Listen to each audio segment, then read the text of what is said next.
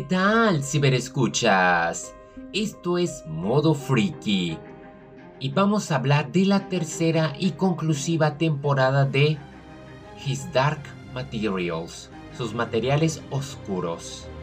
Una serie que he tenido el gusto de ver a través de la plataforma HBO Max.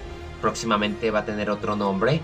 Entre tanto, coincido con algunos en que dicen que HBO Max es menos ruidosa con su catálogo, tendrá menos contenido que Netflix y demás plataformas, pero el poco contenido que tiene se defiende con calidad y gloria, porque esta serie es muy poderosa y es una carta de amor para lo que hizo Philip Pullman con su trilogía.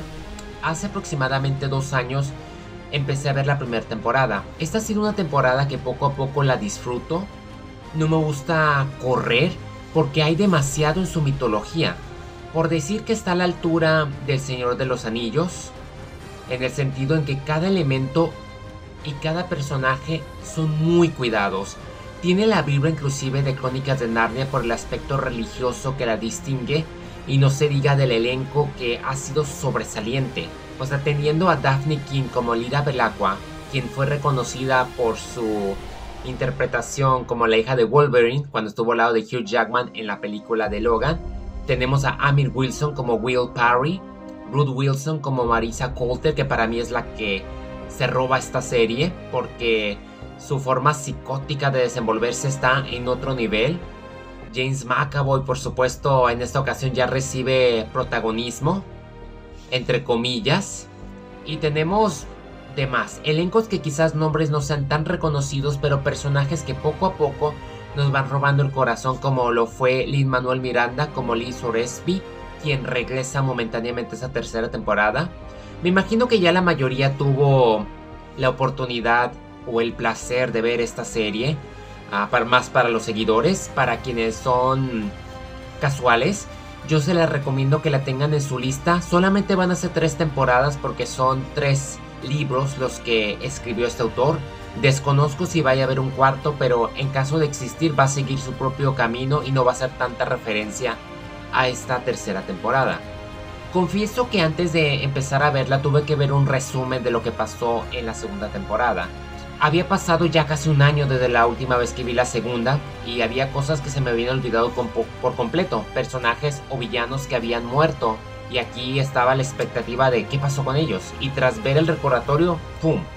Llegó a mi mente todo lo que necesitaba saber para irme de lleno con esta tercera temporada que en sus 8 capítulos con duración de 50 minutos no decepciona en absoluto porque los efectos especiales son de calidad, por decir que el capítulo 7 es sin duda sobresaliente por la batalla que se nos presenta. Yo creo que las tres temporadas de esta serie arrebasan las expectativas de lo que fue Juego de Tronos.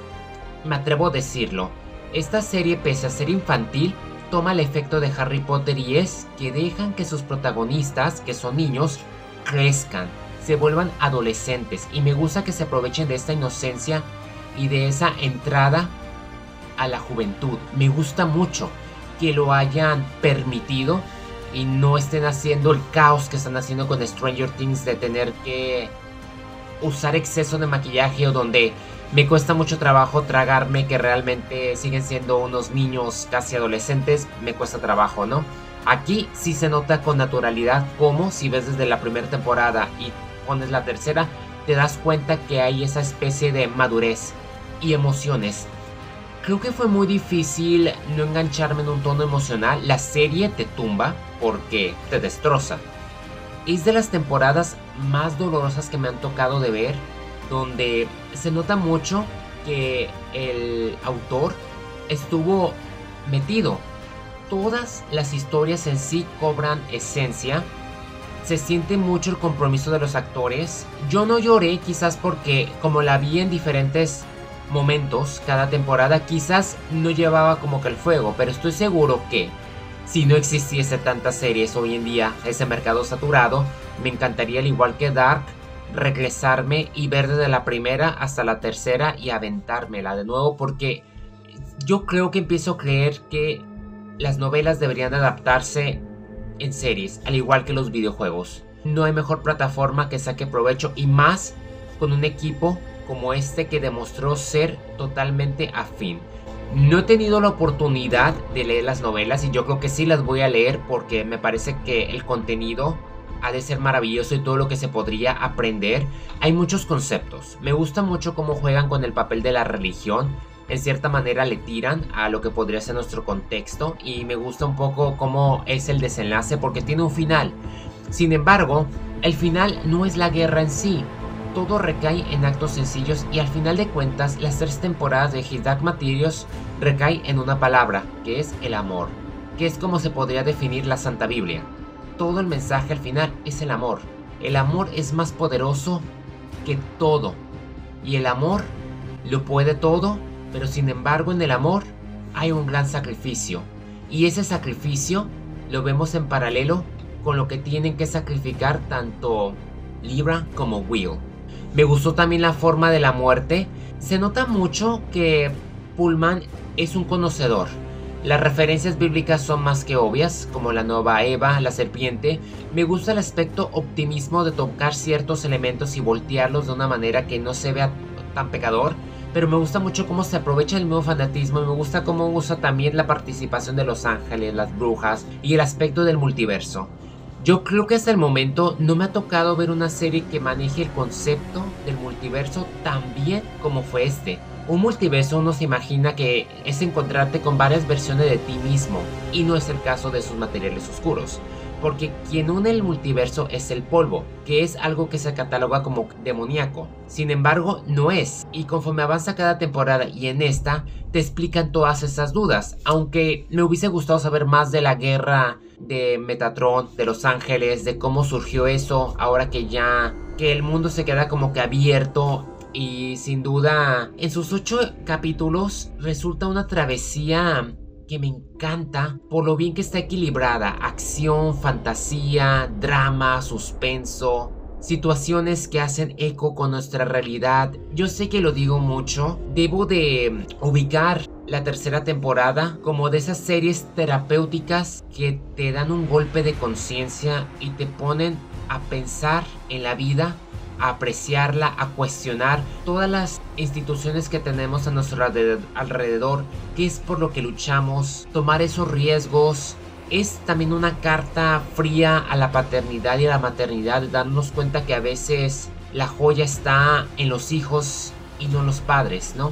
Me gusta mucho esa preparación y ver que esta serie, siendo un ensamblaje, a pesar de que Lira está siempre en el centro al lado de Will, también otros personajes tienen funciones muy importantes y es doloroso porque pese a que es una serie que te cierra y cumple con darnos despedidas, no todos los personajes se salen con la suya, lo cual lo vuelve una especie de realidad que nos conecta a nosotros a darnos cuenta que en esta vida quien diga que se salga con la suya no necesariamente sea cierto.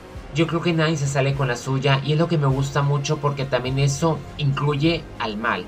Me gusta mucho la cuestión política, los vestuarios también por mencionar, la sociedad, como esta especie de multiverso que son diferentes mundos interconectados a través de un cuchillo muy sutil que abre portales y cómo todas esas traen consecuencias, porque no es como que Lira se encuentra con otras versiones de ella, no tiene nada que ver, simplemente son diferentes mundos en un mismo contexto.